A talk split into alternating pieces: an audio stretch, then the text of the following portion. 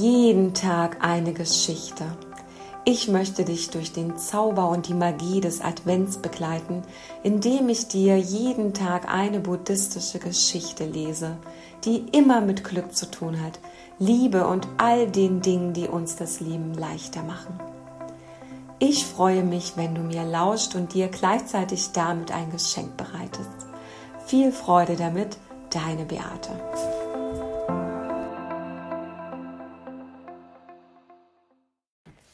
Die heutige Geschichte ist eine sehr alte indische Geschichte, die über die Jahrhunderte hinweg von Mund zu Mund weitergetragen wurde. Ein bisschen so wie bei den Gebrüdern Grimm, wie wir das hier kennen. Diese Geschichte handelt davon, dass vielleicht nicht immer alles so ist, wie wir glauben, dass es ist. Und auch annehmen, wie es ist, ohne uns und unsere Taten, unsere Gedanken und das, was wir tun, auch zu reflektieren. Das Schöne ist, dass die alten Geschichten vielleicht manchmal in ihrer Sprache etwas alt und hölzern klingen, aber die Idee dahinter genauso gut in die heutige Zeit passt. Ich wünsche dir ganz viel Freude damit. Die Last der Sünden. Parvati war sehr stolz. Sie glaubte niemals eine Sünde begangen zu haben. Sie war überzeugt, sie würde nach ihrem Tod in dieser Welt unverzüglich ins Paradies eintreten. Eines Morgens kehrte sie ihr Haus.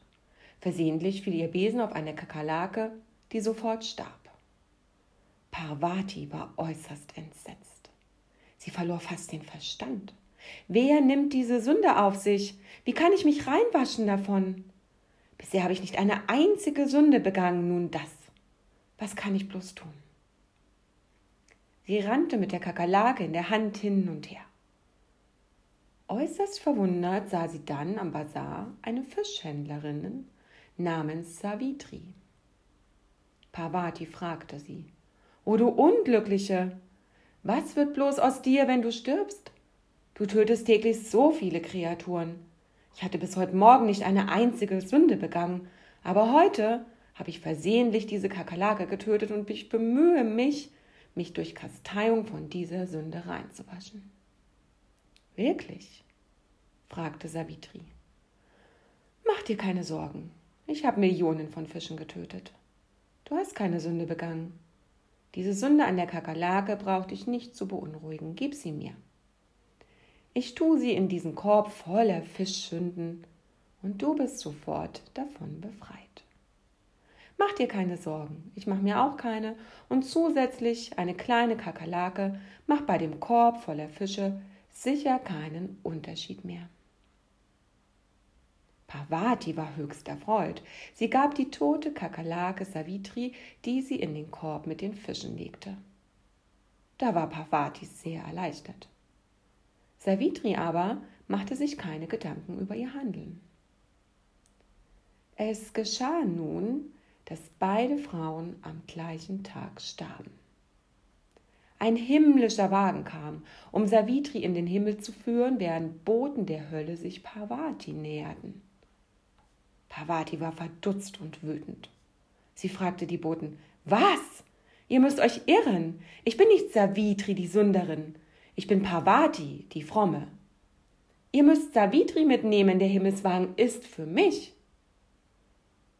Gute Frau, antworteten die Boten der Hölle. Wir irren niemals. Du wirst in der Hölle erwartet. Savitri aber geht in den Himmel. Aber wieso? Ach, Parvati. Es war Savitris Aufgabe, Fische zu verkaufen. Sie hat sie nicht zu ihrem Vergnügen getötet, sondern in Erfüllung ihrer Aufgabe. Sie war ihren Pflichten ergeben und sie war gleichzeitig dem Göttlichen ergeben und brachte all ihre Handlung dem Gott dar und handelte als sein Instrument. Daher verdient sie den Himmel. Du hingegen hast eine Kakerlake getötet und hattest das Gefühl, ich habe eine Kakerlake getötet. Du hast ein paar Almosen gegeben und ein paar gute Taten getan hier und da, nur um deinen Egoismus und deinen Stolz zu nähren. In deinem Stolz hegtest du abfällige Gedanken über heilige, fromme Menschen.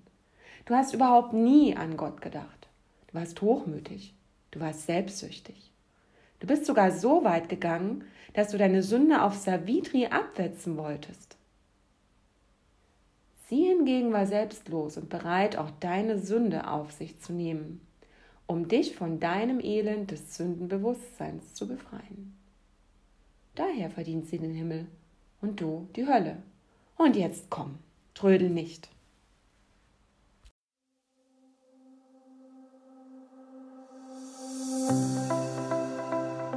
Jeden Tag eine Geschichte. Lass dich von den Geschichten begleiten, lass dich inspirieren, lass dich zum Nachdenken bringen, zum Weinen, zum Lachen, zum Tanzen, um vielleicht mit genau diesen Geschichten ein kleines Stückchen deine Sichtweise auf dein Leben etwas leichter, etwas besser und etwas fröhlicher zu machen. Denn genau das ist das, was du verdient hast. Ich freue mich auf morgen. Bis dahin, deine Beate.